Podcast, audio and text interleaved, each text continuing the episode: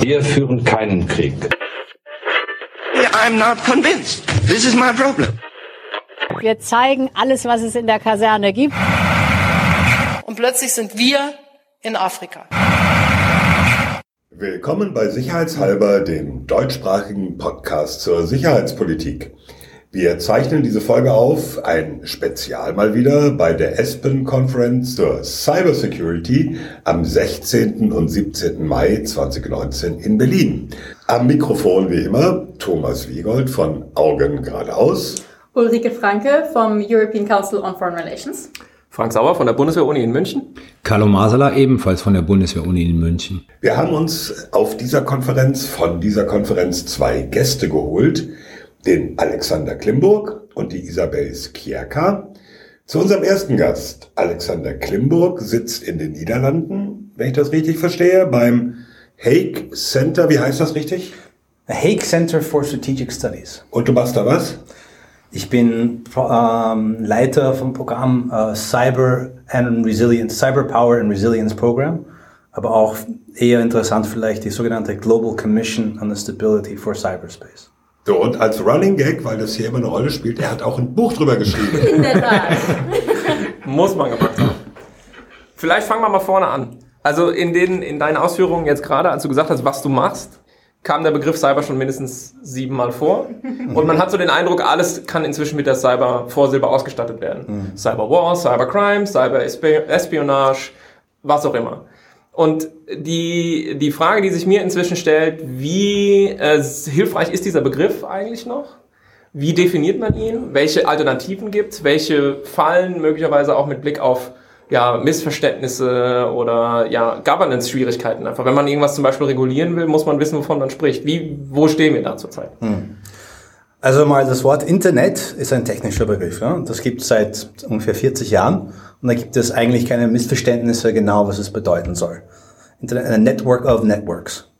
Cyberspace ist ein Kunstbegriff. Das gibt es erst seit 1982. Geht auf die Science-Fiction-Literatur zurück. Geht auf William Gibson zurück, ja? Yes. Ähm, das ist das Beste an dem ganzen Begriff, finde ich. Ansonsten kann ich damit nicht so wahnsinnig viel anfangen. Ja, aber und Neuromancer war der. Richtig. Neuromancer, mhm. genau. Kam allerdings in Burning Chrome, der Kurzgeschichte, schon mal vor. Okay, Richtig. Nerd. Wow, wow. Ja, die beste Kurzgeschichte überhaupt von mir, muss okay. ich auch dazu sagen. Ja. Ähm, und eigentlich wurde jahrelang von, von Techies, also Leute, die vor allem im Bereich Information Security arbeiten, also eigentlich ein ganz kleiner Sparte, die sich mit Angriff und Verteidigung beschäftigt, äh, wozu ich auch dazugehöre, die haben immer sich lustig gemacht über diesen Begriff Cyber. Ja. Und zwar Cyber Security means essentially nothing. Ja. Und dann waren die Snowden Leaks und dann waren auf einmal ganz klar für die Leute, die keine eben äh, keine Geheimstufungen oder Sicherheitseinstufungen haben, dass eigentlich dieser Begriff Cyber seit mindestens seit den 90er Jahren für die Geheimdienste gang und gäbe war und dass die Superhacker der NSA nur von Cyber sprechen. Also wenn wir von Information Security sprechen, reden wir eigentlich heutzutage nur mehr von Verteidigung. Wenn wir von Cyber Security sprechen, sprechen wir von Angriff und Verteidigung. Wenn wir als Kurzbegriff Cyber sprechen, dann meinen wir eigentlich alle relevante ähm, äh, Reglemente sozusagen, die mit Angriff und Verteidigung zu tun haben. Also zum Beispiel alles mit Datenschutz zu tun hat oder Völkerrecht zum Beispiel. Ähm, und auch zum Beispiel, wie das sich mit der Politik zum Beispiel zusammentut. Also Cyber als Kurzbegriff ist eigentlich schon wichtig. Wo es gefährlich wird, meiner Meinung nach, ist, wenn man Cyber und Informationskriegsführung, genau. und zwar Information Warfare, zu eng zusammenrückt. Also zum Beispiel, Ulrike, du hast es jetzt vorher angesprochen, es ist gefährlich, wenn man diese Begriffe zu nahe beieinander rückt. Es ist zwar in der Praxis so, dass zum Beispiel die Russen sehr gerne Informations, Information, Information Warfare machen, aber mit Cybermitteln. Aber die hätten ganz gern, dass es beide als gleich gesehen wird. Dass eigentlich Informationskriegsführung, also im, im Sinne von Information Warfare und Cyberkriegsführung dasselbe ist. Klamüser das mal aus. Also Informationskrieg ist dann zu sagen, also Informationskrieg ist letztendlich eigentlich nur eine neue Form der Propaganda oder ist Propaganda mit potenziell neuen Mitteln, nämlich sogenannten Cybermitteln, also Internet und Cyberwarfare würdest du eben definieren viel stärker als tatsächliche Angriffe durch Cyber. Mit Schadsoftware quasi. Mit Schadsoftware, also ja. Beispiel, ja. Technischen Mittel. Aber das eine ist doch viel wichtiger, es ist rechtlich gedeckt. Das eine, man kann sagen, Warfare ist War. Ja? Also Warfare ist wo Leute sterben und Mhm. Sachen zerstört werden. Und ein Cyberwar ist für mich nicht, wenn man sich gegenseitig ausspioniert, wo man gegenseitig auch nur sich vorbereitet auf einen Krieg, sondern wenn wirklich was Ordentliches passiert. Es muss explodieren. Und das ist eigentlich in der UN Chart ziemlich festgelegt. Es muss, um den Englischen verwenden, Use of Force oder Armed Attack vorliegen, damit es ein Kriegsfall Aber ist. da fangen wir doch schon an. Wenn Ja. ich mit einem, in Anführungszeichen, Cyberangriff ein Krankenhaus lahmlege und Menschen sterben, Hm. Ja. Dann hat es ja die gleiche Wirkung wie ein sogenannter kinetischer Angriff. Absolut. Fällt das dann auch da rein? Natürlich. Ist, deswegen sagen wir, also ich rede jetzt von wir im Sinne von die Think Tank und Policy-Typen, die sehr viel mit Cyberdiplomatie und sowas gibt, das zu tun haben. Wenn wir zum Beispiel innerhalb der UNO oder OSZE über Anwendung vom Kriegsvölkerrecht, International Humanitarian Law sprechen, dann ist die westliche Position ganz klar, Kriegsvölkerrecht, International Humanitarian Law applies. Punkt. Sprich, wenn das vorkommt, ja, zum Beispiel ein Spital wird getroffen oder überhaupt die Prinzipien im Kriegsvölkerrecht, Proportionality, Distinction und so weiter, die Verhältnismäßigkeit, Unterscheidbarkeit. Genau, alle Soldaten sollten das wirklich aus dem FF können. Ähm, das ist hundertprozentig anwendbar. Ja? Äh, die Chinesen zum Beispiel sagen, nein, das stimmt nicht und wir müssen das noch mal überdenken und die Russen klammern das auch aus. Gar nicht, kannst du mal kurz dazwischen gehen? Erstens, wir wissen jetzt, du kommst aus Österreich. Das Mhm. haben wir am Spital gemerkt. Und zweitens, gab es denn überhaupt denn schon mal einen Cyberwar? Also das Einzige, wo mal kinetisch wirklich was passiert ist, ist ja Stuxnet, ne? Weil da wurden, das war dieser Angriff auf die iranischen Gaszentrifugen. Ich muss das ganz kurz erklären. Die Urananreicherungsanlage in Natanz im Iran, wo man mit einer eingeschleusten Schadsoftware die Rotationsgeschwindigkeit dieser Zentrifugen so manipuliert hat, dass sie dann am Ende Peng auseinandergeflogen sind. Ja, da hat man also quasi diese Verbindung von irgendwie dieser Cyberdomäne mit dem, mit dem physischen Raum und da ist kinetisch irgendwas passiert. War das jetzt ein Armed Attack? War das jetzt Krieg? Gab es denn überhaupt schon mal einen Cyberwar? Ich habe in meinem Buch äh, ein paar Beispiele aufgeführt, wo kinetische Effekte durch Cyber-Effekte, Cyberangriffe erzielt worden sind. Und das geht zurück auf eine Geschichte 1983, also bevor es überhaupt das Internet offiziell gab. Die Pipeline. Die Pipeline, genau. Äh, und keiner wirklich weiß, ob das wirklich passiert ist oder nicht. Ähm, Also für die, die es nicht wissen, Genau. was, was ist die passiert? Geschichte ist, dass die, die Russen, also die Sowjets, haben als Teil ihrer Wirtschaftsspionage haben sie versucht, Kontrollsoftware zu stehlen von den Amerikanern und Kanadiern, vor allem für, für die Energiesektor zu Hause. CIA hat das mitbekommen und hat ein Softwarepaket vorbereitet, die dann gestohlen wurde und die dann in ein Pipeline installiert wurde in Sibirien. Und diese Pipeline ist dann mit Hilfe eines Logic Bombs, ein eingebauter, explodiert. Und das war angeblich eine der größten Explosionen, die je nu, äh, nicht nuklear gemacht wurden. Also über einen Kiloton. Mit Toten? Eben nicht. Eben nicht, ja. Ähm, und die Geschichte wurde eigentlich von den Amerikanern verbreitet, erscheint auf der CIA-Webseite, Study for Intelligence Webseite, erst vor zehn Jahren. Ähm, man kann, also es, ich habe in meinem Buch das ziemlich nachverfolgt, welche Teile man verifizieren kann und welche nicht. Und was vor allem interessant ist, was es auf alle Fälle ist, ist ein Informationskriegsführung, also Information Warfare Übung, in dem die Amerikaner alleine davon gesprochen haben. Rein zufällig übrigens, als Stuxnet in Öffentlichkeit aufgetaucht ist. Und das muss man wirklich verstehen. Also die Amerikaner angefangen haben, also für die Bundeswehr, Leute, die dazuhören, und JP313 hoffentlich auswendig kennen. Das ist nämlich der Grunddoktrin im US-Militär, was Information Operations betrifft. Das wurde erst 1999 festgelegt. In dieser Phase davor war eine große Frage, machen wir Information Warfare, sprich auch Propaganda, oder machen wir einfach nur Information Operations, also quasi eine Begleiterscheinung von zum Beispiel SIGINT, aber auch Electronic Warfare. Also SIGINT ist Signal Intelligence. Intelligence. Ja. und deswegen war es war eine große Frage, ist es einfach eine, eine Art elektronische Kriegsführung oder ist es eigentlich Propaganda plus? Und im Endeffekt haben die Gescheiteren gewonnen in Amerika, die gesagt haben, warte mal, wir dürfen gar nicht Propaganda plus machen, das ist nicht legal. Ja? Wir können nicht New York Times als eine Waffe verwenden und man kann auch nicht äh, Guardian die Zeit als ein Ziel betrachten, das geht nicht. Ja? Und somit haben sie Abstand davon genommen und haben sich komplett in einer Schiene hineingesteigert, die effektive erweiterte, erweiterte elektronische Kriegsführung bedeutet. Und somit kriegsvölkerrechtlich verregelt ist. Genau. Und das ist, das ist, das ist da eigentlich auch immer der Punkt gewesen. Das war wenigstens klar umrissen im Kriegsvölkerrecht. Es war klar verständlich, um was es da geht. Ja, aber wird das doch eingehalten? Also ich Meiner Meinung nach ja. Also auch die Propagandasachen werden eingehalten. Aber ich will mal ein Beispiel bringen, das hat mich sehr überrascht und da mag die Bundeswehr gar nicht drüber reden. Es gibt jedes Jahr so eine Vorführung der Bundeswehr, das nennt sich Informationslehrübung Landstreitkräfte. Mhm. Da zeigen sie, was sie alles können. Das Heer fährt die Panzer. Und da war dieser sogenannte Bereich Cyber- und Informationsraum voriges Jahr das erste Mal dabei. Wir führen, führen vor, was wir alles Tolles machen. Und dann hatten sie als ein Beispiel wir dringen in die Facebook-Seite einer NGO auf Gegnerterritorium ein, kapern die und setzen da Fake News rein. Wahnsinn, wirklich. Das tauchte da auf als Beispiel. Und als ich danach fragte, haben dann alle gesagt, ah, naja, nein, äh, so war es ja nicht gemeint und nee, nee und, und so. Also das ist wirklich erstaunlich, weil vorher, also in Deutschland war das ja vorher so, dass sie ich glaube, so Kommando-Fernaufklärung eigentlich mit dem BND zusammen diese Funktion gehabt mhm. hat. Und da wäre es auch klar umrissen, was unter was Propaganda möglich gewesen wäre und was nicht. Und die haben sich sehr oft bei den Amerikanern gehalten. Und da geht es mehr oder minder darum, dass was man ein Einzelperson antut, ist ungefähr unbeschränkt. Da kannst du auch jemanden auch umbringen. Ja? Da kannst du alles Mögliche erzählen. Aber wenn du eine riesige Propagandawelle ausstreust, das, das ist was anderes. In Amerika ist es ganz klar umrissen.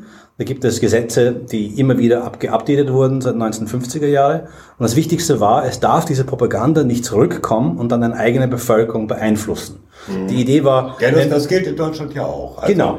Die eigene Bevölkerung ist nicht Ziel der Wirkung im Informationsraum. Aber wie kontrolliert man das, wenn man zum Beispiel diese Fake News streut? Deswegen wundert mich das sehr, wenn das passiert ist. Aber was passiert ist, ist vielleicht eher daran stoßen, das ist eine berühmte Geschichte, äh, die britische SIS, das also MI, MI6 manchmal genannt, ja, ähm, hat eine Cyber Operation gestartet, das ganz berühmt geworden ist. Das war Operation Cupcake.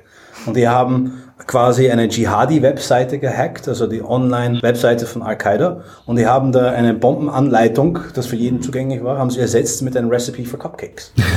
man nicht ganz gemerkt hat. Ja. Und diese Geschichte, das geht. Ja. Das ist keine Fake News, das ist was anderes. Ja. Also das ist quasi eine sehr elaborierte Form von Trolling quasi. Ja, ja eigentlich. ja, ja. Aber Alexander, wenn ich jetzt mal da einhaken kann, jetzt nehmen wir mal an, bei dieser Operation äh, vom MI6, hätten Sie eine Anleitung zum Bombenbauen von Bomben, die funktionieren, ersetzt durch eine Anleitung zum Bombenbauen, wo sozusagen das Zeug in die Luft fliegt, während es produziert wird. Mhm. Ist das legal oder nicht? Also da musst du immer wirklich ein, du musst du wirklich einen Kriegsvölkerrechtler fragen. Meiner Meinung nach ist es immer vom, natürlich vom Kontext abhängig. Ist es legal? Das Problem wäre gewesen, dass jemand, der nicht ein Zielobjekt gewesen wäre, das unterlädt und das macht und sich selber in die Luft jagt. Okay. Das wäre natürlich blödsinnig und deswegen kommt natürlich Proportionality und, und vor allem auch die Einschränkung der Wirkung mhm. als, wichtige, als wichtiger Faktor dazu. Also es wäre nicht gescheit, außer sie könnten absolut äh, garantieren, dass nur diese eine Person das auch machen okay. würde. Aber um ein Gegenbeispiel zu, zu, nennen, was du gerade ansprichst, und das ist tatsächlich ein Information Security Trick. Was passiert, wenn du zum Beispiel in deinem Scheinnetzwerk, weil alle gute Verteidiger haben Scheinnetzwerke, die sie aufbauen hinter ihrem Firewall, wo die Leute sich dann austoben können, sobald sie drin sind.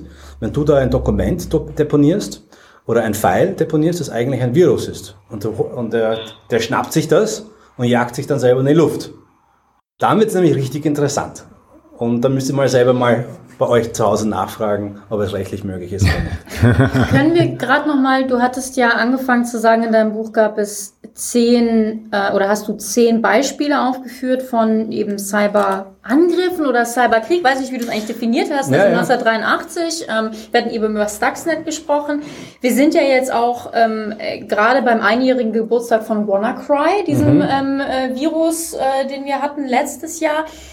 Du hattest gesagt, das sind alles, das ist eigentlich nur Cyberkrieg, wenn Leute sterben. Ist also quasi deine Aussage, dass es bisher noch keine richtigen, keinen, keinen richtigen Cyberkrieg gibt? Oder wo kommst du da, auf welcher Seite der, der Argumentation kommst du da nieder? Ähm, also, um, zweite Punkte kurz anzusprechen. Also, ähm, Kriegs, also im Völkerrecht ist es schon möglich, dass es, wenn es, wenn es wirklich Wirtschaft, ein großer wirtschaftlicher Schaden gibt, kann es auch als Kriegsfall potenziell verstanden werden. Mein Verständnis nach ist das zum Beispiel schon im Beispiel von übrigens Südtirol ähm, einmal ausgeführt werden, wenn man einen großflächigen Angriff auf eine kritische Infrastruktur macht, ja, dann könnte es potenziell einen Kriegsfall darstellen. Mhm. Ähm, also in UNO-Jargon äh, Armed Attack. Ja. Ähm, das Problem ist, dass die Europäer glauben, dass es zwei Ebenen gibt, Use of Force und Armed Attack. Die Amerikaner glauben, es ist dasselbe. Use of Force und Armed Attack ist dasselbe für, für denen. Also deswegen gibt es keine Entscheidungen. Aber es kann tatsächlich passieren, dass jemand, dass, dass man nicht, also wenn man zum Beispiel in Amerika fünf Tage lang einmal Strom abdreht, keiner wird sagen, dass es kein Kriegsfall ist. Mhm. Ja. Aber gleichzeitig ähm, kann man auch die Frage stellen, ob Leute schon nicht schon gestorben sind wegen einem Cyberangriff. Und es gibt schon die Möglichkeit, dass, ähm, und auch es ist zum Teil verifiziert, dass zum Beispiel durch Configure, ja, und ja, das ein sehr, sehr ähm, seltsame Infektion war vor sechs, sieben Jahren, immer noch nicht geklärt wurde. Und einer der gefährlichsten Infektionen überhaupt. Und auf einmal war es da und dann, und dann wurde es bekämpft von allen Seiten und ein bisschen eingedämmt, aber es ist nie ganz verschwunden. Dass da wurden zum Beispiel Spitäler, also Krankenhäuser, vom Netz genommen. Und da sind nachweislich, meiner Meinung nach, Leute gestorben. Okay. Und das passiert nicht nur in diesem einen Fall, es gibt auch andere Fälle, die ich kenne, wo Leute gestorben sind, als Zweitwirkung von einem Cyberangriff. Und da gibt es sehr viele. Ist aber interessanterweise genau ein Fall, wo du sagst, wir wissen gar nicht, wo es hergekommen ist. Ne? Das ist so dieses Attributionsproblem, wo wir noch Genau. gar nicht drauf gekommen Aber- sind. Da, sind, genau. da gab es jetzt quasi Tote, das war ein, ein, ein Angriff, ein wie auch immer gearteter Angriff, es sind Leute gestorben und wir wissen nicht, wo es herkam. Aber um deine erste Frage anzusprechen, wie ich Cyberangriff äh, zum Beispiel definiere. In meinem Buch sage ich zum Beispiel Cyber Attack zusammengeschrieben und Cyber Attack mit Bindestrich dazwischen. Cyber Attack mit Bindestrich. Also was für Feinschmecker. Das ist jetzt so ein Akademiker. Der Lektor hatte seine Freude. Ja, da wirklich. Also. Aber es geht darum, dass ein Cyber-Attack, das wirklich nur ein Angriff, statt, äh, ein Angriff ist, wie im Völkerrecht definiert, muss mit, mit schwerwiegenden Folgen verbunden sein. Ein Cyber-Attack, das zusammengeschrieben ist, von meinem Verständnis nach, könnte auch ein Spionageangriff sein. Ah, ja. Deswegen habe ich die zwei Sachen so definiert und übrigens, das wird auch immer häufiger mit Verweis auf mein Buch eben so verwendet, weil das einfach einfacher ist, als eine rechtliche Argumentation irgendwie aufzumachen, was ist jetzt genau die Wirkung von einer Intelligence Operation zum Beispiel. Ja, aber der Punkt ist doch, ähm, dass die USA, aber auch andere Staaten ja dahin kommen, dass sie sagen, wir sind bereit, auf einen Angriff im Cyberraum, sage ich mal vereinfacht, mit kinetischen Mitteln zu reagieren. Also es gibt einen solchen Angriff über die Netze, mit Viren, wie auch immer, und im nötigen Fall schicken wir eine Cruise Missile los, um ein Rechenzentrum auszuschalten oder eine Kommandozentrale. Genau. Oder was die Israelis kürzlich gemacht haben, dass sie im Gazastreifen eine Hamas-Einrichtung angegriffen haben mit der Aussage, das war deren Cyberoperationszentrale. Genau, ja. So.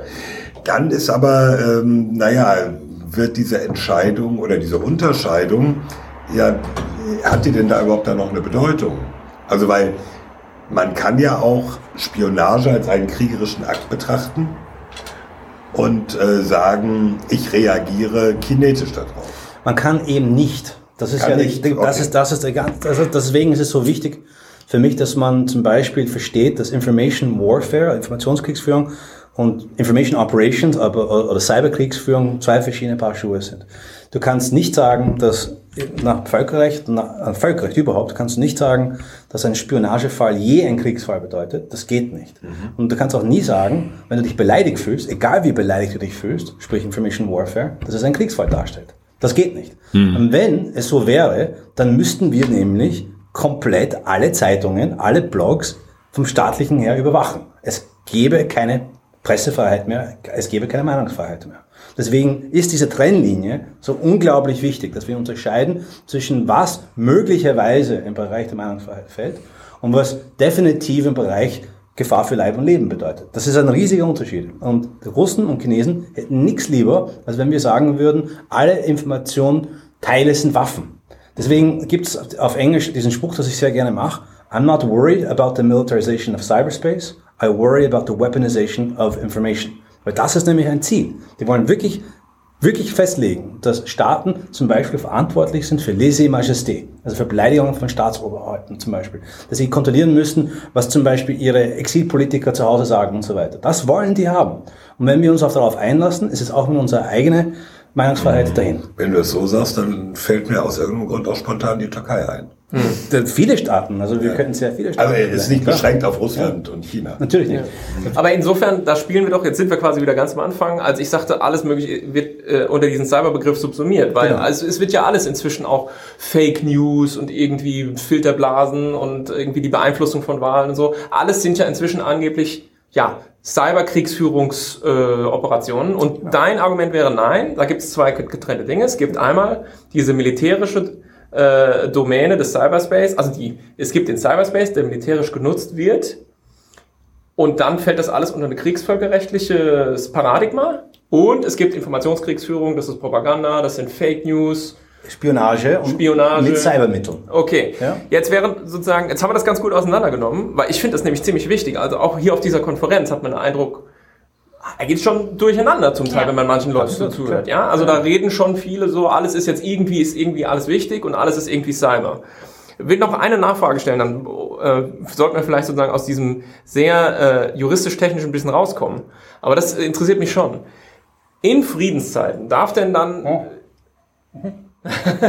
Wichtigste Frage, nur zu. Bitte. Ah ja, okay. Also in Friedenszeiten darf denn eine reguläre Streitkraft irgendwie vorbereitend tätig werden? Also können wir, sage ich mal, kann die NATO schon vielleicht bei irgendwelchen Gegenübern, von denen sie vermuten, dass man da vielleicht mal sozusagen militärisch agieren muss, schon anfangen sozusagen äh, irgendwie kleine Logikbomben zu legen, sodass wenn denn dann tatsächlich der große Angriff im Baltikum erfolgt, äh, man sozusagen nur den Knopf drückt. Ist das kriegsvölkerrechtlich eigentlich legal? Also du hast, du hast deinen Finger wirklich auf die Wunde gesetzt. Und zwar, dass alles, was wir jetzt haben, vor allem auch in die sogenannte Cyberdiplomatie, ist, dass wir sagen, in Kriegszeiten ähm, greift eben das Kriegsvölkerrecht und damit gibt es keine offenen Fragen. Nur, wie du richtigerweise sagst, die meisten, die meisten Vorfälle, die wir jetzt haben, fallen unterhalb dieser Schwelle.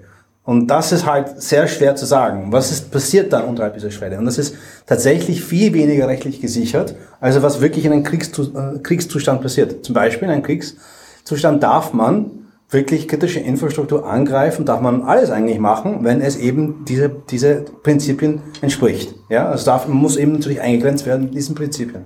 In Friedenszeiten ist es viel weniger klar. Und deswegen gibt es diese Entwicklung Richtung Normen. Also wir haben seit mhm. mehreren Jahren einen Prozess, dass die UNO mehr oder minder angefangen hat, aber auch von OSZE und, und der ASEAN Regional Forum und andere äh, Intergovernmental Organizations weitergeführt wurde, dass sich damit zusammensetzt, dass man Normen festlegt, wie Staaten, also hat angefangen mit Staaten, sich im Internet in Friedenszeiten zu benehmen haben. Mit der Idee, dass sie in, in Kriegszeiten sowieso International Humanitarian Law, also Kriegsvölkerrecht unterliegen. Und dann gibt es zum Beispiel Normen wie, du darfst kein Zert angreifen. CERT ist, musst du erklären kurz. Computer Emergency Response Team oder CCERT. Ja. Also sozusagen die Sanitätsstation. Ha, genau. Oder Feuerwehrstelle. In Deutschland wird ja oft von einer Feuerwehr, Feuerwehr ja. gesprochen. Ja. Du darfst, darfst eine, auch vom, vom Gegenüber nicht, darfst diese Feuerwehr nicht angreifen.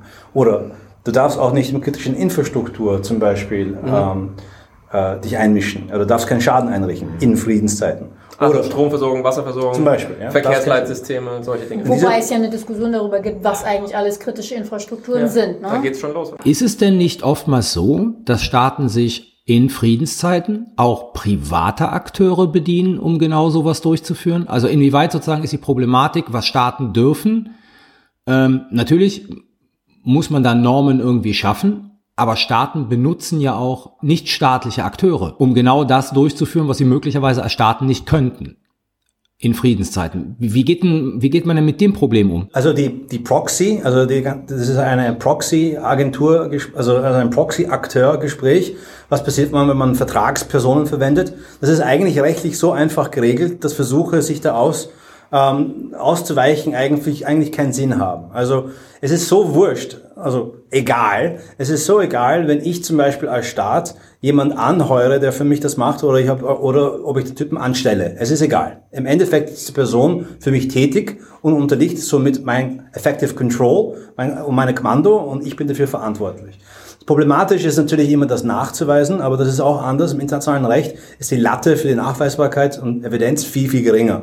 Okay. Also zum Beispiel, also es, sind, es gibt zwar auch Cyber-Söldner, es gibt Gruppen, die wirklich darauf spezialisiert sind, wirklich gewisse Schaden, also Schaden anzurichten und so weiter. Also vor allem Nordkorea verwendet solche Gruppen ganz gerne, aber hat auch ihre eigenen Kapazitäten. Ganz schwierig wird es, wenn es aber wirklich bestehende Cyberkriminelle sind, die zum Beispiel wirklich für jedermann arbeiten und auch teilweise gegen einem selbst. Also wenn, sagen wir mal, Russland verwendet eine Cybercrime-Organisation aber gleich wird, gleichzeitig werden die angegriffen. Dann mhm. kann Russland dann sagen, naja, das ist ein Blödsinn, natürlich verwenden wir nicht diese eine Gruppierung, weil wir sind ja auch Opfer geworden. Ja? ja dann okay. ist es schwer, das nachzuweisen. Aber es wurde jahrelang, wurde sehr viel ähm, mit solchen Akteuren gearbeitet. Vor allem die Russen wurde nachgesagt, eine sehr enge Nähe zu Cyberkriminalitätsgruppen aufrechtzuerhalten. Das war ja 80, 90 Prozent dieser äh, weltweite Cybercrime-Aktivität war irgendwie mit Russland in Verbindung zu bringen.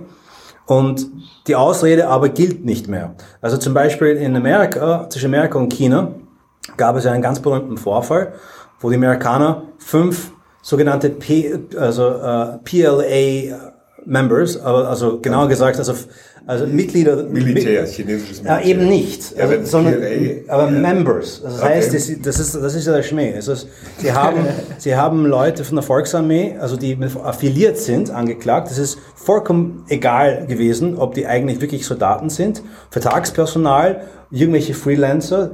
Die haben einfach gesagt, diese fünf Typen, die angeklagt wurden, die unterstehen unserer Meinung nach der Effective Control von der Volksarmee. Die Volksarmee ist verantwortlich. Und wenn diese Typen dann für private Firmen dann Spionageangriffe, also Wirtschaftsspionageangriffe gegen amerikanische Firmen, übrigens eine deutsche Dependance, eine amerikanische Firma, nämlich die Solar AG, ja, Solar, Solar World AG, der bankrott gegangen ist, dann ist das eigentlich eine Operation, für den der dieser Staat verantwortlich ist. Mhm.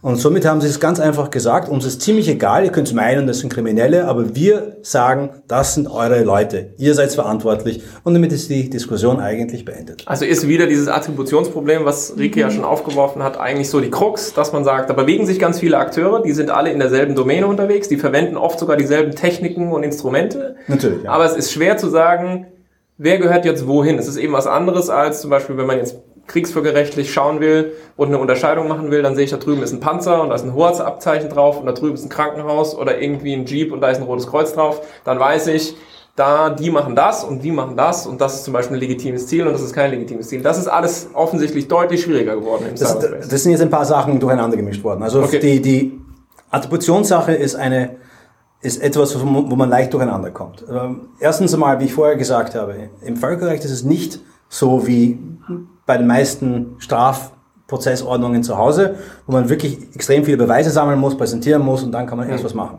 Das stimmt einfach nicht. Die können viel weniger Beweise, können sie was machen und das wird auch halten.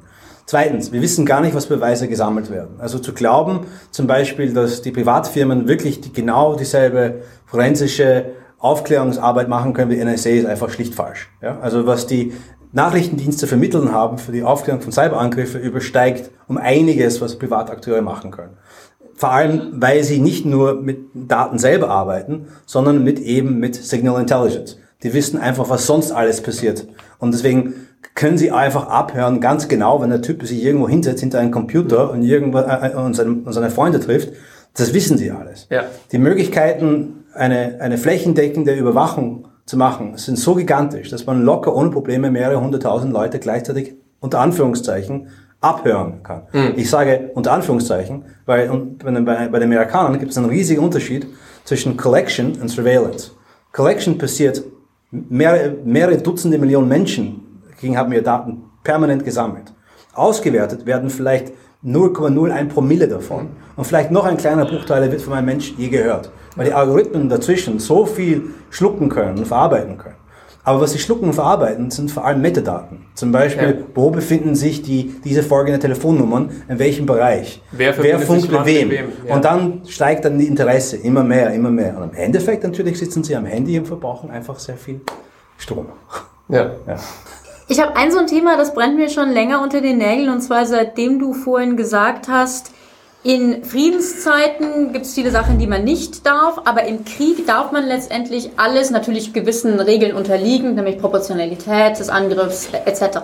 Jetzt frage ich mich nur, ist es nicht ein inhärentes Problem jeder Art von Cyberattacke, dass es unglaublich schwierig, wenn nicht unmöglich, da würde ich gerne deine, dein technisches Wissen äh, bemühen, solche Arten von Attacken in irgendeiner Weise einzudämmen und proportional zu halten. Weil wir haben ja selbst gehört bei Stuxnet ähm, diesen Angriff auf die äh, iranischen Nuklearanlagen. Auch dieser, dieser Virus wurde dann ja später, ich weiß nicht wo noch überall auf der Welt mhm. gefunden. WannaCry verbreitet sich über die ganze Welt.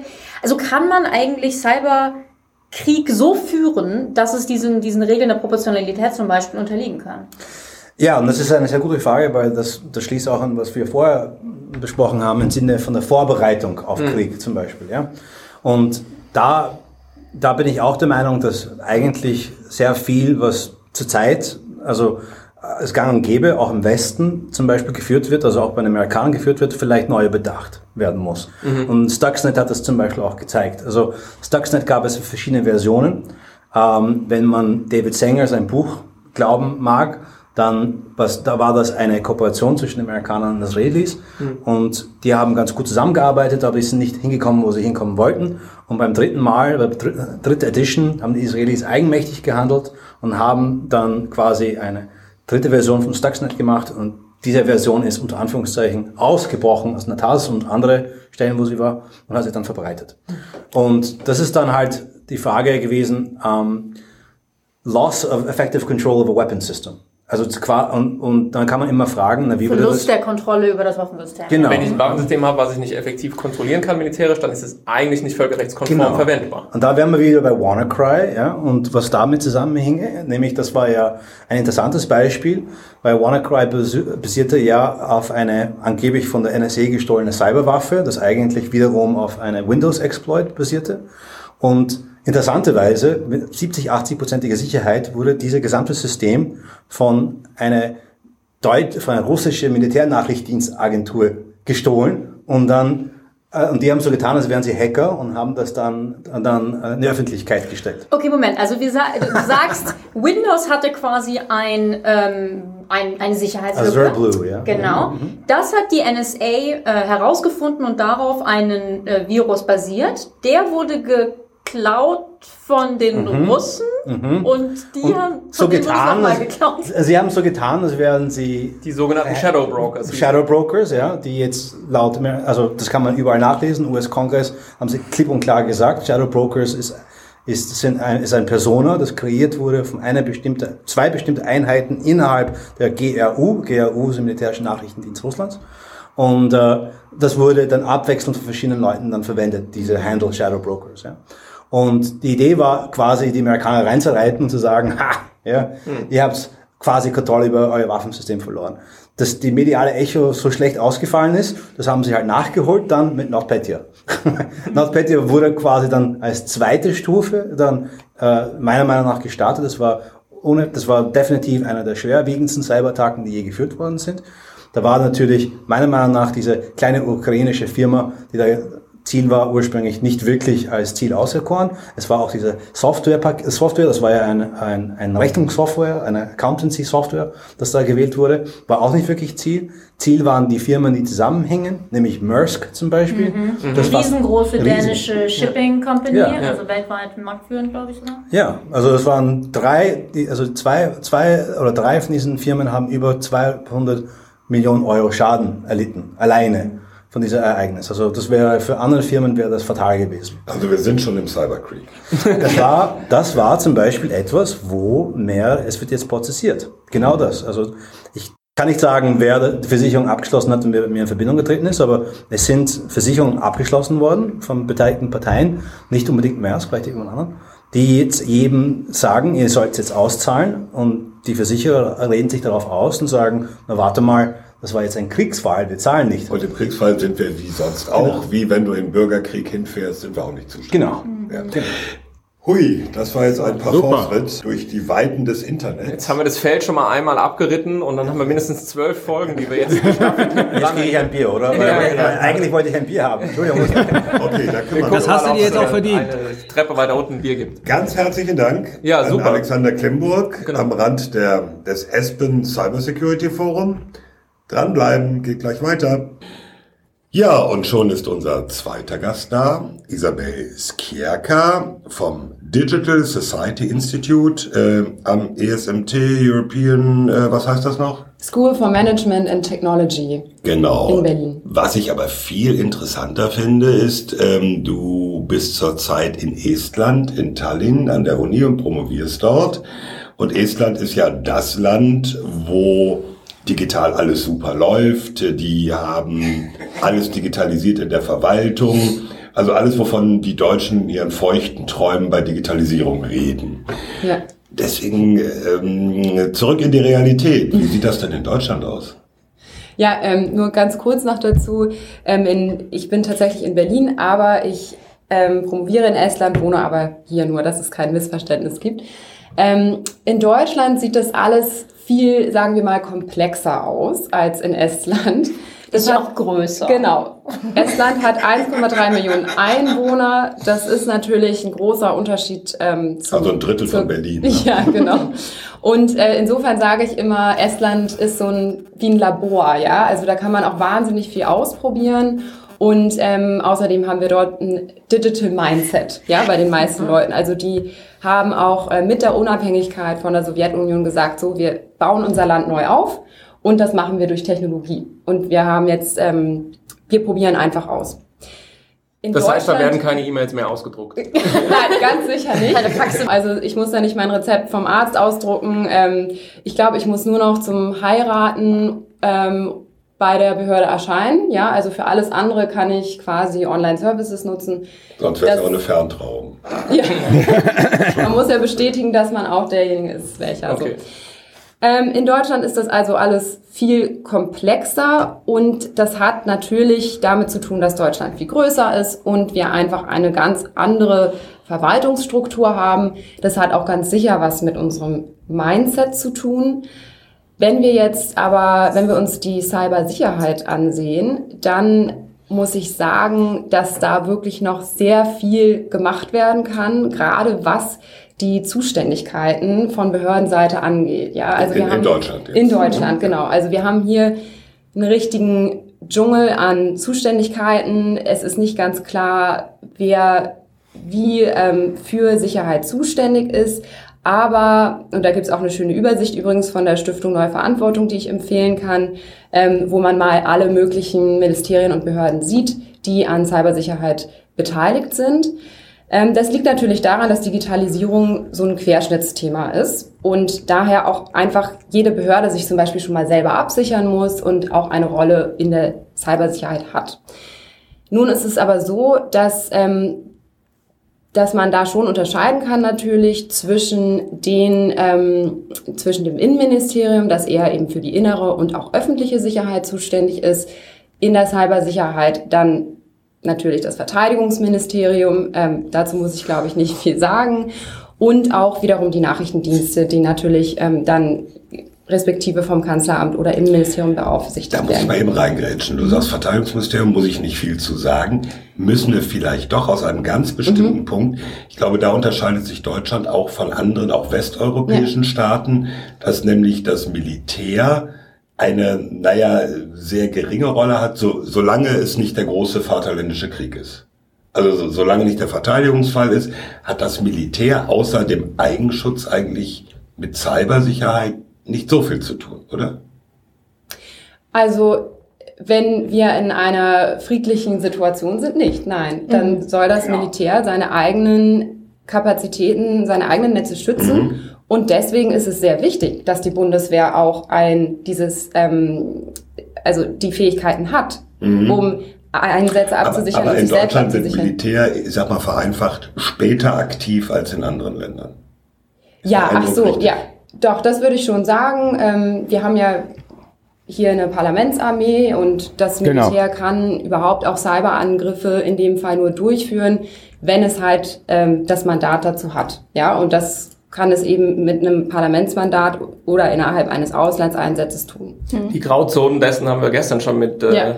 Alex Klimburg ausgelotet, äh, weil es da natürlich schon, äh, sagen wir mal so, Versuchungen gibt, vielleicht vorbereiten schon in irgendwelchen mhm. Netzen eines potenziellen Gegenübers im Konfliktfall irgendwas vorzubereiten und irgendwas zu tun. Und das ist natürlich alles aus einer rechtlichen Perspektive äh, schwierig. Ja? Deswegen, ähm, ja, aber ich meine, vielleicht, würde, ja. Das würde dann in das, ähm, auf das Thema aktive Cyberabwehr hinauslaufen, denke ich. Ja. Ne?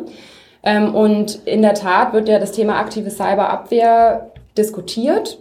Aber welche Behörde dann am Ende für solche Eingriffe eigentlich zuständig sein wird, das ist nicht entschieden. Und das kann vielleicht innerhalb eines Einsatzes irgendwie auch die Bundeswehr sein. Aber ähm, es geht auch darum, sich zu überlegen, welche Rolle hat das BSI in diesem Bereich, das, äh, das Bundesamt für Sicherheit in der Informationstechnik, auf das ich gleich nochmal zurückkomme, oder äh, eben auch die Nachrichtendienste, ähm, also der Bundes, das Bundesamt für Verfassungsschutz oder der Bundesnachrichtendienst. Ja, dann lass uns doch vielleicht genau dahin gehen. Du hast ja angefangen zu sagen, also es spielen dann sehr viele Ministerien oder Akteure eine Rolle, Innenministerium, Verteidigungsministerium, Nachrichtendienst, Bundesamt Sicherheitsinformationstechnik. Wer hat denn welche Zuständigkeiten? Wer macht denn wann was? Ja, also ganz zentral ist das Bundesamt für Sicherheit in der Informationstechnik, das nenne ich ab jetzt BSI. Und das BSI. Gut. Richtig so. Ja, und das BSI. Das ist aber mal eine neue Abkürzung. Hallo. Hier ist die vielleicht geläufig, aber anderen Leuten vielleicht nicht. Ja, also das BSI ist de facto Deutschlands IT-Sicherheitsbehörde, untersteht aber der Aufsicht des Bundesinnenministeriums ja. und für Bau und Heimat, muss man ja jetzt auch dazu sagen. Ja, wir können sagen, ja, Bundesinnenministerium. Gut. Und, ähm, wir sind keine Behörde. Insofern ist also das äh, BSI eine ähm, eher ausführende Behörde, die teilweise auch ähm, quasi, wenn es um Netzwerke geht, die das BSI ähm, in einem Krisenfall betreuen muss, darf das BSI da auch durchaus eingreifen, aber ansonsten hat es wirklich eher ähm, ausführende äh, äh, Fähigkeiten. So. Das BSI ist zuständig einmal für die Bewertung und Zertifizierung von IT-Produkten. Das sind also ähm, informationstechnische Produkte oder auch Dienste. Das heißt, das BSI macht am Ende einen Stempel drauf. Dieses Produkt ist sicher, ja, wenn es eine Aber gewisse TÜV. Ja, also der TÜV prüft meistens das Produkt und das BSI zertifiziert. Also zieht sich diese Prüfung an und sagt halt, okay, jetzt ist das zertifiziert und deswegen ist es sicher. Also es ist quasi zuständig für die Sicherheit von ähm, IT-Produkten und Diensten, so digitalen Produkten und Diensten. Ich gebe mal ein Beispiel, korrigiere ja. mich, wenn ich falsch liege, aber zum Beispiel, dass man sich was drunter vorstellen kann das BSI hat sich doch Windows 10 genau ja. angeguckt, ne? Mhm. weil irgendwie stand so im Raum, Windows 10 funkt irgendwie ganz viel nach Hause und übermittelt Daten an Microsoft. Was passiert da eigentlich genau? Darf man das eigentlich einsetzen? Wird damit irgendwie die Privatsphäre der Nutzer eingeschränkt? Wie, wie wie ist damit umzugehen. Und das zum mhm. Beispiel hat sich das BSI angeguckt, dass man mal eine Vorstellung hat, zum Beispiel, was machen die? Genau. Also das wäre jetzt so eine Sache, wo ich dann irgendwie aufs BSI treffe ja. und sehe, aha, da gibt es eine Behörde und die guckt mhm. da rein, was dieses Betriebssystem eigentlich genau macht und ob das zum Beispiel eben mit deutschem Recht konform ist beispielsweise. Oder genau. was man einstellen muss, damit Windows weniger nach Hause funkt, ja. weniger Daten. Ja.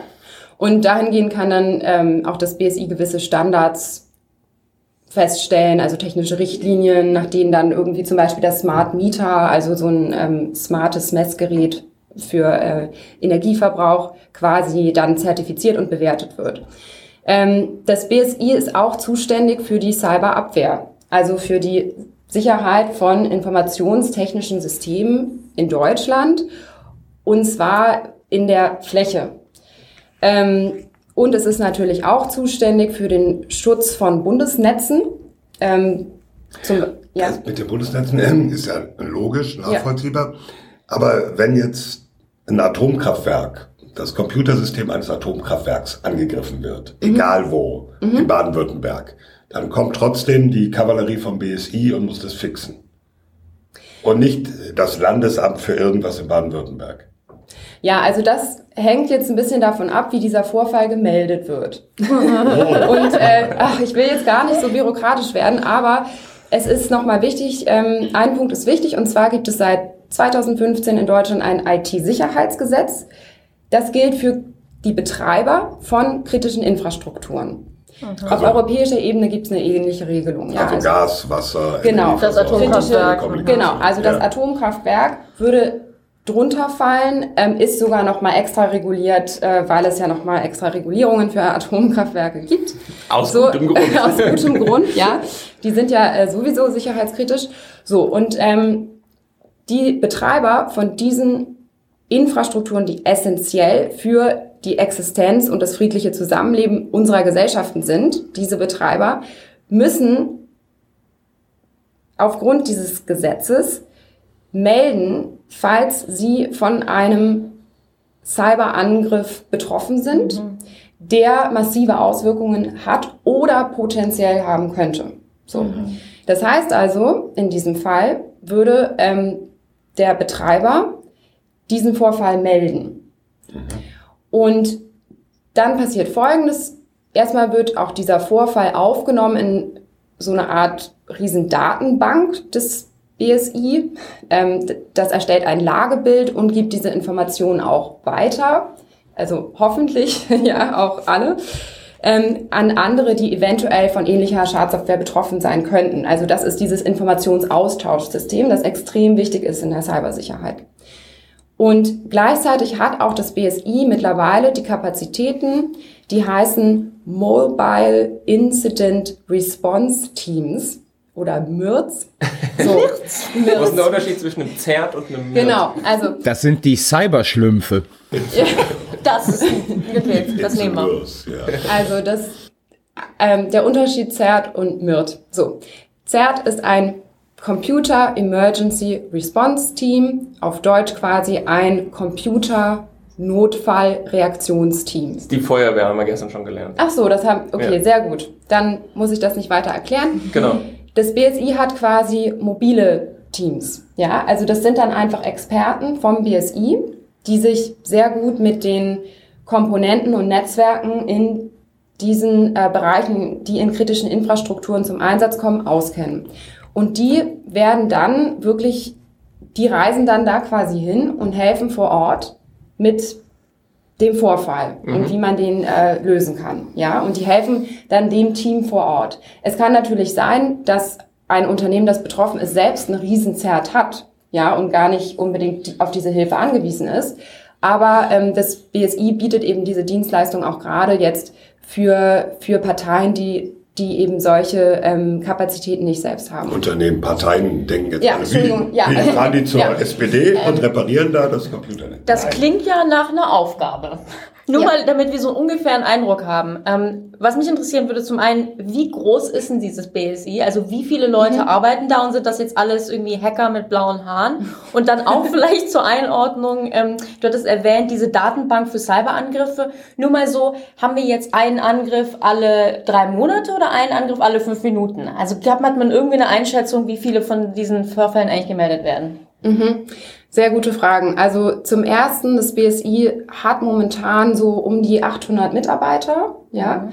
soll aber mit einem neuen Gesetz, das jetzt in der Entwurfsphase ist, nochmal, ich glaube, 800 bis 900 Mitarbeiter dazu kriegen. Also verdoppelt also, werden. Ja, also es soll zu einer Riesenbehörde ausgebaut werden, weil, darauf kann ich später noch eingehen, dem BSI einfach immer mehr ja, zugeschoben wird an Verantwortlichkeiten in der Cybersicherheit. So. Ja. Ähm, nun ist es so, dass die Leute, die dort arbeiten, würde ich sagen, wirklich gut, sehr gut qualifiziert sind im IT-Sicherheitsbereich. Das sind jetzt nicht Hacker mit blauen Haaren, aber die sind, ähm, also die kennen sich sehr gut aus, sind für, sind wirklich genau für diese Jobs auch ausgewählt. Also jemand, der sich um kritische Infrastrukturen und Chemieanlagen kümmern muss, zum Beispiel, der ähm, kennt sich dann auch damit aus. Ähm, sind auch sind aber auch Beamten, ne? Also die sind eben in einer Behördenstruktur. Ähm, und was die äh, zweite Frage angeht, ähm, das das war die Größenordnung ja. der Angriffe, einfach nur also, so ungefähr das Einordnen ja. Also, reden wir eigentlich. Gut, ich meine Angriffe, äh, ich glaube pro Tag entwickeln sich 100.000 neue Varianten von Malware, ja. Und mhm. also man kann Angriffe quasi gar nicht mehr zählen. ähm, also es ist halt auch schwer zu sagen, was ja, ein Angriff ist, genau, oder? Und ja, man hat oft auch das Problem, es gab einen Angriff, den hat man nicht bemerkt und das merkt man dann mhm. unter Umständen erst drei Monate später und dann könnte auch schon irgendwas passiert ja. sein, zum Beispiel. Also ja. es ist nicht so, also nicht so es leicht. Ist, es ist so, ähm, es gibt natürlich einige Metriken ähm, für Angriffe im Allgemeinen. Welche davon jetzt wirklich unglaublich kritisch sind, in, unter den Voraussetzungen, die ich eben beschrieben habe, ähm, kann man nicht ganz genau sagen, weil auch diese Informationen nicht immer öffentlich zugänglich sind, ja. Ich wollte Aber, nur darauf hinaus, weil manchmal finde ich, weil die Medien berichten natürlich nur über jetzt so große Angriffe ja. wie Bundestagshack und mhm. keine Ahnung, dieser Maersk-Hack. Mhm.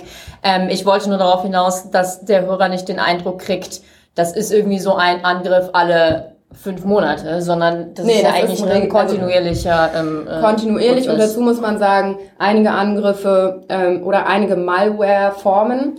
Du hast gerade Maersk, ähm, den Maersk-Fall erwähnt. Das war ja eine Malware, NotPetya hieß die, die ähm, tatsächlich einfach hunderttausende Computersysteme auf einmal angegriffen hat, weil das, weil die sich selbst weiterverbreitet hat, ohne irgendein Zutun. Und dann muss man ja auch unterscheiden, was ist die Malware, ja, die, ähm, also der, die Schadsoftware, die dann äh, Systeme angreift und die Angriffe an sich, die dann solche Auswirkungen entfalten können, wie mhm. bei Maersk zum Beispiel. Mhm. Ne?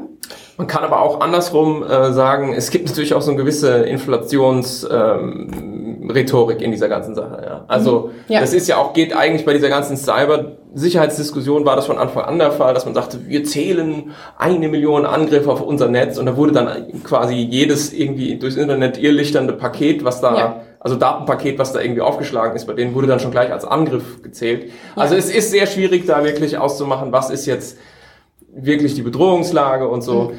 Ähm, äh, was ist vielleicht ein bisschen aufgeblasen oder welche tatsächlich gefährlichen Dinge unterschätzen wir? Also das ist so ein bisschen, wenn ich von bin jetzt nicht wirklich Experte, betrachte das Feld so eher ein bisschen äh, aus dem Augenwinkel.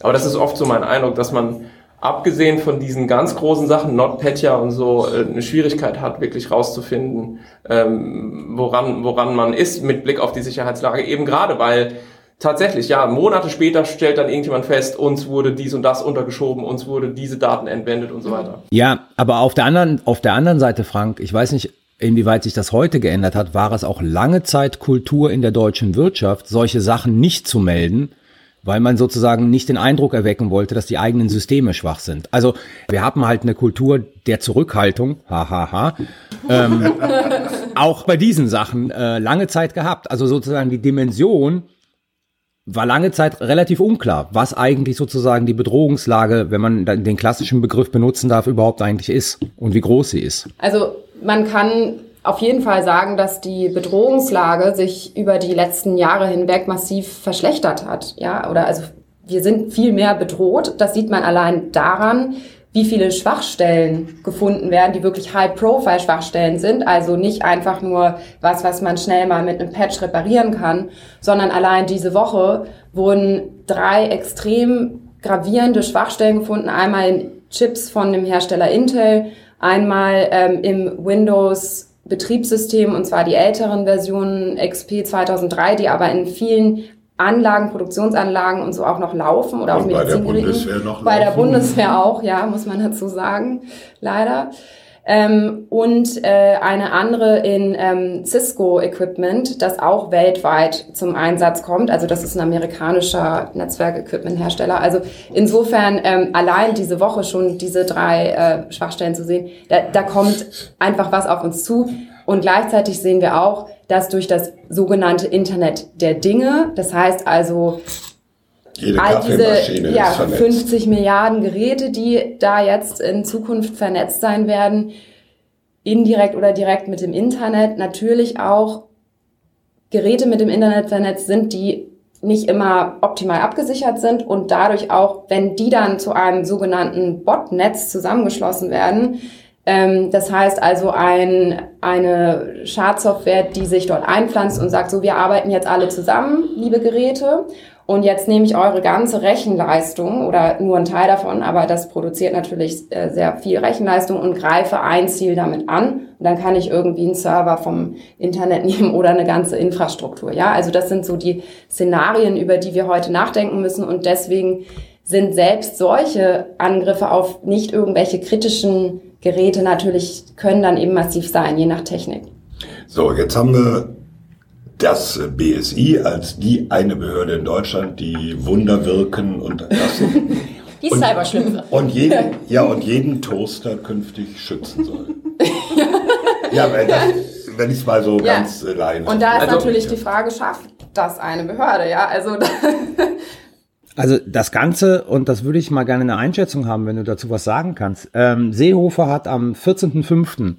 eine Pressekonferenz gegeben, da ging es zu politisch motivierter Kriminalität. In dieser Pressekonferenz hat er gesagt, ich zitiere, das Kanzleramt hat uns jetzt auch noch als Innenministerium für zuständig erklärt bei dem Stichwort hybride Bedrohungen. Auch das ist eine Aufgabe, die wir ab sofort wahrnehmen. Und jetzt sagt er Propaganda und falsche Informationen und Angriffe auf das Internet auch für das Verteidigungsministerium, hybride Bedrohungen koordiniert im Innenministerium. Was bedeutet denn das jetzt für die bisher geltende sozusagen Trennung zwischen ähm, Verteidigungsministerium und Innenministerium mit Blick auf sozusagen die Netze der Bundeswehr? Ja, das ist eine gute Frage. Also für die Netze der Bundeswehr ist, würde ich sagen, erstmal die Bundeswehr selbst zuständig. Aber ähm, das BSI ist natürlich für Cybersicherheit im Allgemeinen in Deutschland zuständig.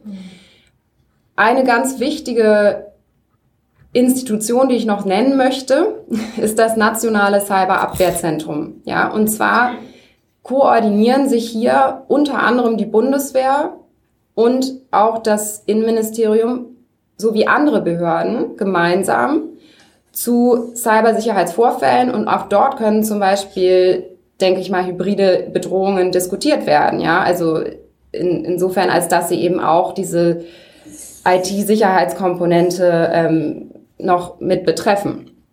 Und ähm, das Cyberabwehrzentrum gibt mir so ein bisschen Hoffnung in diesem Dschungel der Behörden und, ähm, und Ministerien, die da beteiligt sind, weil es eben das Potenzial hat, Cybersicherheitspolitik ähm, und auch die, ähm, die operativen Teile daraus zu koordinieren. Und in dem Cyberabwehrzentrum sind, das ist am BSI angegliedert, da sind dann ähm, die Polizeien vertreten, da sind auch vertreten die Nachrichtendienste, also das, der Bundesnachrichtendienst und das Bundesamt für Verfassungsschutz, die Bundeswehr ähm, und, und noch einige andere äh, Behörden. So. Und momentan funktioniert das ehrlich gesagt nicht besonders gut. Der Bundesrechnungshof hat 2011 schon mal gesagt, das müssen wir eigentlich, das rechnet sich nicht, ja, weil das einfach nicht effektiv und effizient das, ist. Das sagt der Bundesrechnungshof zu allem. Ja, das stimmt auch wieder, aber. Deswegen heißt er auch so. ähm, also es hat es aber überlebt, ja, also wir haben immer noch das Cyberabwehrzentrum und im Koalitionsvertrag ist die Rede von dem Willen, ein Cyberabwehrzentrum Plus aufzubauen, also wie so eine Art Plattform, dass diese ganze Koordination und auch die operativen Fähigkeit in der, Fähigkeiten in der Cyberabwehr verbessern soll. Was genau mit diesem Plus gemeint ist, ist aber nicht klar. Und dazu würde ich nochmal anregen, ähm, habe ich auch gestern gesagt in, in unserer, auf unserer Podiumsdiskussion, es gibt sehr wichtige Akteure, die dort nämlich nicht eingebunden sind und das sind die Länder. Ja, und die Länder äh, haben ja auch ihre eigenen Polizeien und auch Bundes, äh, Länder, Landesämter für Verfassungsschutz zum Beispiel.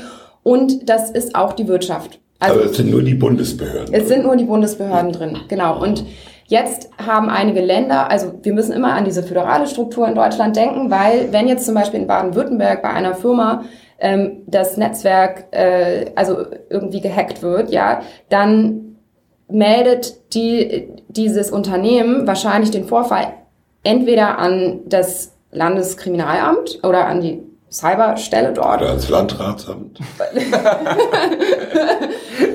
Oder ein Bürgermeister. Oh, ja, genau. Also, also an jeden Fall, auf jeden Fall an irgendjemanden in dem Land, vielleicht auch an das Landesamt für Verfassungsschutz, ne, weil die vielleicht auch nicht wollen, dass sie sich strafbar gemacht haben und dann die Polizei irgendwie ein Ermittlungsverfahren einleiten muss und so weiter. Also insofern ähm, wird das dann erstmal auf Länderebene eventuell gemeldet und natürlich muss aber so ein Vorfall auf Bundesebene auch irgendwie ankommen, ja. Und das kann ja auch sein, dass diese Mal, also Malware ist ja nicht irgendwie bundeslandbezogen, ja. Hm. Ähm, das heißt also. Der Baden-Württemberg-Virus. wo wir hier in der Landesvertretung sind. Und also es gibt ja äh, Bestrebungen, zum Beispiel Bayern hat sein eigenes Landesamt für Sicherheit in der Informationstechnik aufgebaut. Aber ähm, das ist eigentlich, also wenn das jetzt jedes Land machen würde, wäre das total kontraproduktiv. Und insofern muss man schon diese Fähigkeiten bündeln und insofern müssen die Länder ganz klar hier irgendwie besser eingebunden werden. Ähm, und zwar nicht nur über über zentrale Stellen, zum Beispiel von der Polizei, die dann die Länderpolizeien koordinieren und so weiter, sondern wirklich auch ähm, behördenübergreifend. So, ehe wir uns jetzt in ja. föderalen ja. Details verlieren. Okay. Müsste ich gern, du hast gesagt, diese, diese Aufstockung, äh, also Koalitionsvertrag, dann neues IT-Sicherheitsgesetz, da steht ja nicht nur die Aufstockung drin, habe ich vorhin von dir gelernt, ja. sondern da steht auch drin, die kriegen noch ganz andere neue Befugnisse. Genau. Da sollten wir vielleicht auch mal drüber reden, Ja. weil äh, Struktur, äh, Personal ist das eine, aber was dürfen die eigentlich tun, um äh, solchen Bedrohungen zu begegnen? Ja. Jetzt und künftig. Also das, das neue IT-Sicherheitsgesetz 2.0, das ist momentan ein Entwurf, ein Referentenentwurf, der jetzt in der Ressortabstimmung ist. Das heißt also, nur vorweg, da kann sich noch einiges ändern und ich denke, da wird sich auch noch einiges ändern. Aber also da gibt es nämlich viel Widerstand. Ähm, Netzpolitik.org hat den Entwurf veröffentlicht und da kann man jetzt nachlesen, also auch für die Hörer, ähm, was dort eigentlich alles genau drin Wir steht. schreiben es in die Shownotes. Genau. Genau, okay. Ähm, also laut Gesetzesentwurf wird, ich würde mal sagen, die BSI wird so zu der Cybersicherheits-Superbehörde ausgebaut. Ja, also das steht quasi, so steht es in dem Entwurf nicht wörtlich drin, aber wenn man zwischen den Zeilen lesen würde. Und zwar wird, ähm, wird es sehr viel mehr Ressourcen bekommen, auch viel mehr ähm, Befugnisse.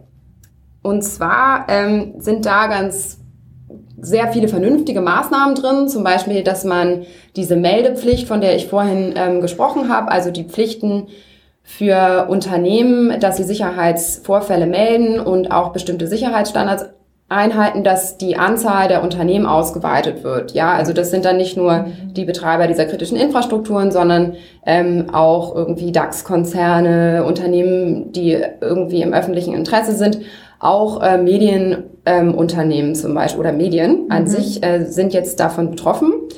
Damit das nicht mehr passiert, was Carlo vorhin beschrieben hat, dass irgendwie in einem Unternehmen äh, eingebrochen wird, irgendwas manipuliert wird oder so und Ja. die das dann unter den Teppich kehren. Weil halt äh, Ich stelle mal eine blöde Frage. Ähm, darf man das? Also kann ich ein Privatunternehmen dazu verpflichten, zu melden? Ja, mit so einem Gesetz schon. Wenn meistens, also es ist so, die Gesetze legen das ja allgemein fest oder legen dann auch die Branchen fest. Und beim letzten IT-Sicherheitsgesetz ist es dann so gelaufen, dass dann ähm, die noch bestimmte Vorschriften gemacht wurden, welche Unternehmen aus diesen Branchen dann betroffen sind, weil zum Beispiel auch, ich weiß jetzt nicht, jede Arztpraxis aus dem Gesundheitssektor seine Sicherheitslücke meldet, sondern das sind dann eher die großen Krankenhäuser, ja. Also da gibt's dann bestimmte ähm, Schwellen, die definiert werden.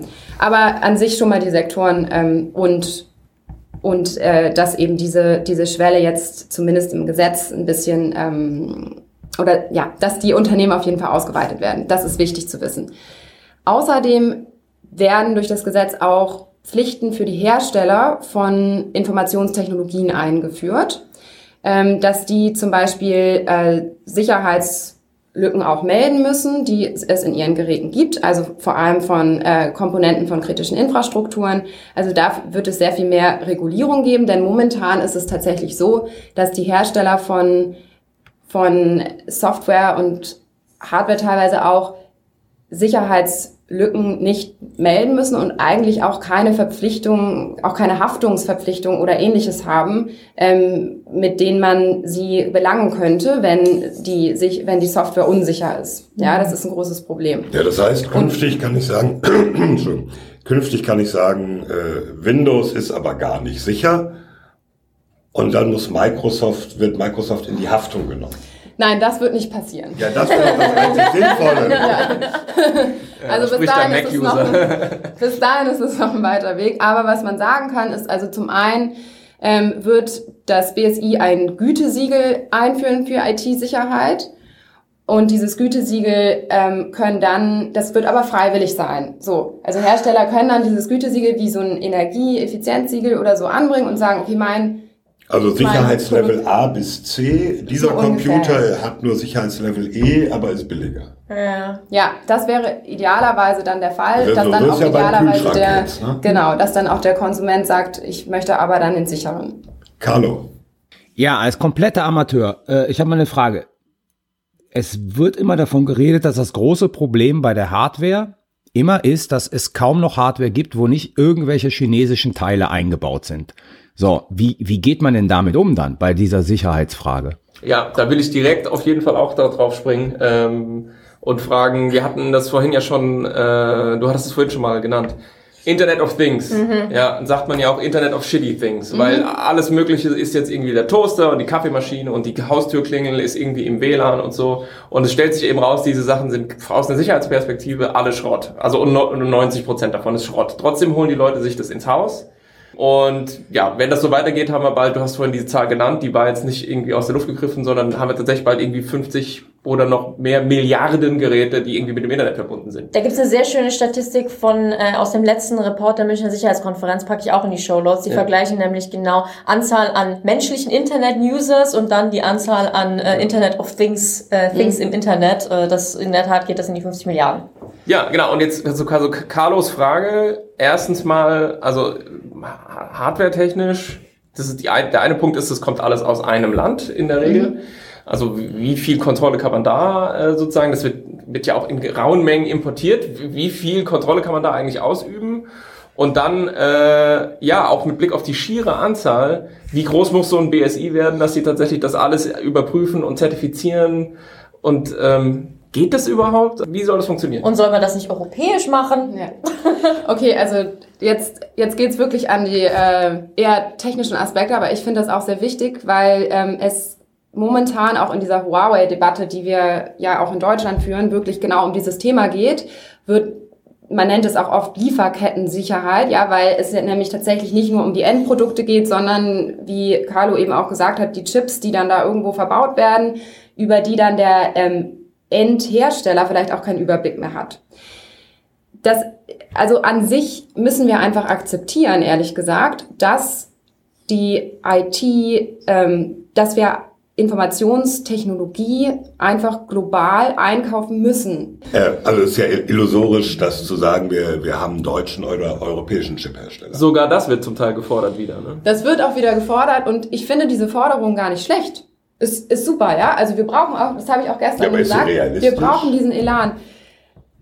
Gut, also dass wir jetzt innerhalb von zehn Jahren einen europäischen, äh, also noch einen europäischen Chip-Hersteller, der irgendwie konkurrenzfähig ist, bauen, das ist wahrscheinlich nicht besonders realistisch. Aber ich glaube, wir dürfen auch nicht immer aufgeben und sagen, ja, wir uns selber schlecht reden und sagen, okay, wir schaffen hier irgendwie gar nichts mehr.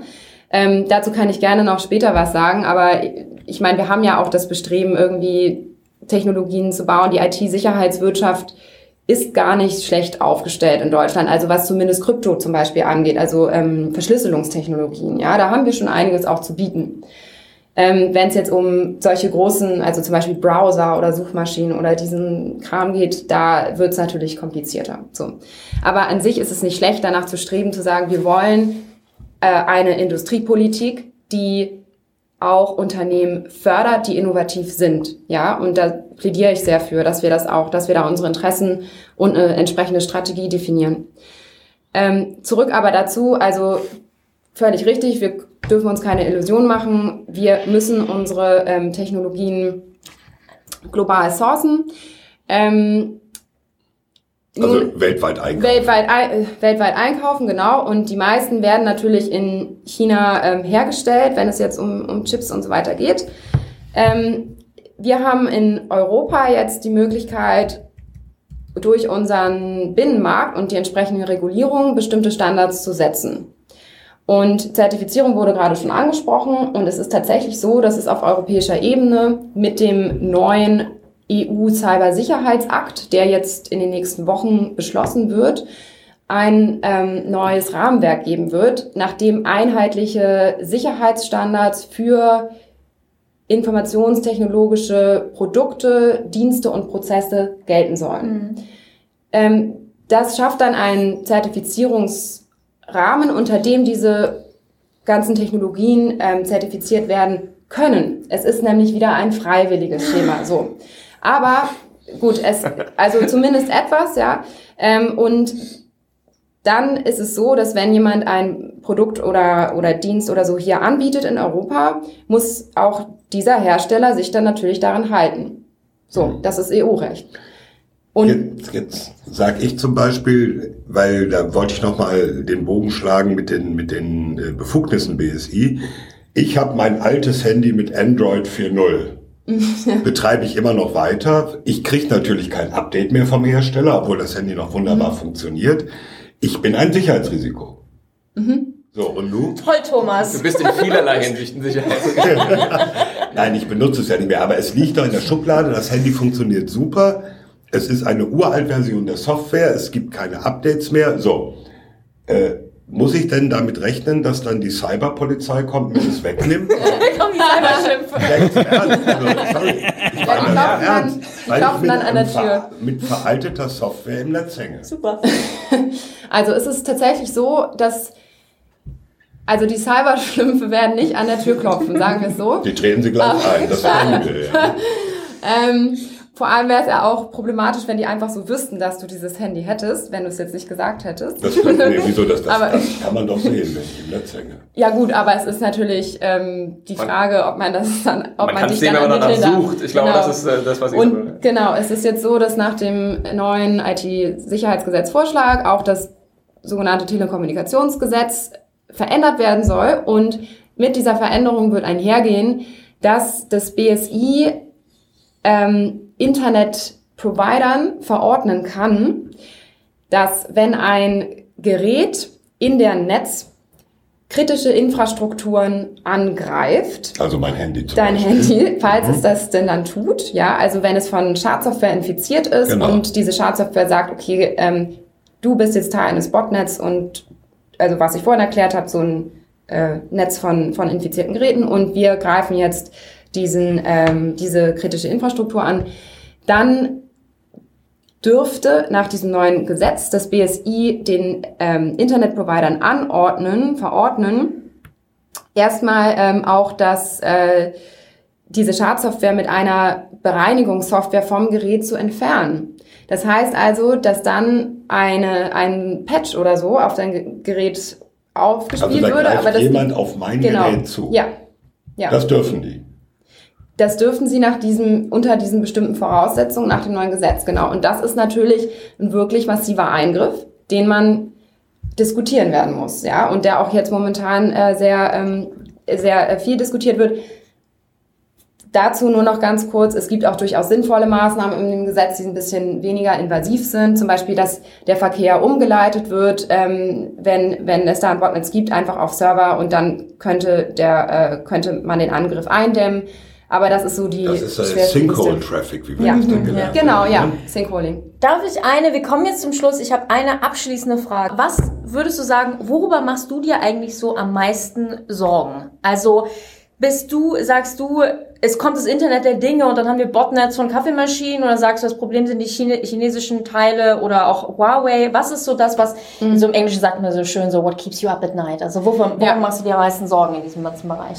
Ich würde sagen, was ich mir wünschen würde, ja, um es mal so positiv zu formulieren, ist, dass wir diese Debatte über darüber, die wir eben gerade angefangen haben, ähm, diese ähm, Abhängigkeit in der Lieferkette, dass wir die irgendwie überkommen und eine Strategie dafür finden, nicht mehr in dieser Abhängigkeit von Technologien von außen zu sein, zumindest in den Bereichen, die für uns Schlüsseltechnologien sind. Gleichzeitig muss das aber auch eine Strategie sein, in der wir nicht in irgendeinen Technonationalismus verfallen. Und das ist ganz wichtig. Das heißt, wir müssen uns wirklich strategisch überlegen, wie können wir in Europa, und zwar wirklich auf europäischer Ebene, nicht nur nationaler Ebene, hier Technologien fördern mit Innovation, die auch wirklich quasi diese Sprunginnovation, von der wir immer reden, ähm, produzieren kann. Und dazu gehören auch die entsprechenden, der Elan und die ähm, entsprechenden Strukturen und Funding.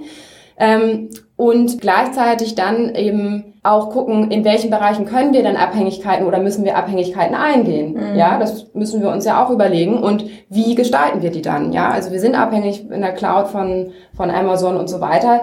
Ähm, Amazon hat seine Cloud nach äh, BSI-Standards zertifizieren lassen. Das ist momentan die einzige zertifizierte, sicherheitszertifizierte Cloud in Deutschland, die man nehmen kann. Also insofern, okay, dann müssen wir halt solche Mechanismen einführen, denn am Ende soll ja soll ja der Sinn sein, dass wir ähm, Sicherheit haben in Europa. So. Das ist ein super Schlusswort. Das heißt nämlich, wir werden uns mit dem Thema Cybersicherheit noch ganz oft beschäftigen mit müssen. Mit Sicherheit, ja. Das wird noch ein ganz großer Spaß. Damit, äh, vielen Dank, Isabel. Ja. Damit sind wir am Ende unseres Sicherheitshalber Spezial vom Aspen Cybersecurity Forum 19 in Berlin. Sicherheitshalber kann man überall hören und abonnieren, wo es Podcasts gibt. Wenn euch der Podcast gut gefällt, nicht nur diese Folge, sondern alle Folgen, aber auch vor allem diese Folge, dann erzählt es euren Freunden und Bekannten und schenkt uns fünf Sterne auf iTunes. Auf Twitter findet ihr uns unter sicherheitspod und über E-Mails an sicherheitspod@gmail.com freuen wir uns auch immer sehr und den Shop bei Spreadshirt kennt eh jeder, ne? Genau. genau. Gut, wunderbar. Die nächste reguläre Folge, die 13. Folge, wir sind nicht abergläubisch, nehmen wir auf am Freitag vor Pfingsten, dem 7. Juni. Und bis dahin verabschieden sich Thomas Wiegold auf Twitter, at Thomas-Wiegold. Ulrike Franke auf Twitter, at Rike Franke. Frank Sauer auf Twitter, at Dr. Frank Sauer. Carlo Masala auf Twitter, Carlo Masala 1. Tschüss. Bye bye. Ciao. Ciao.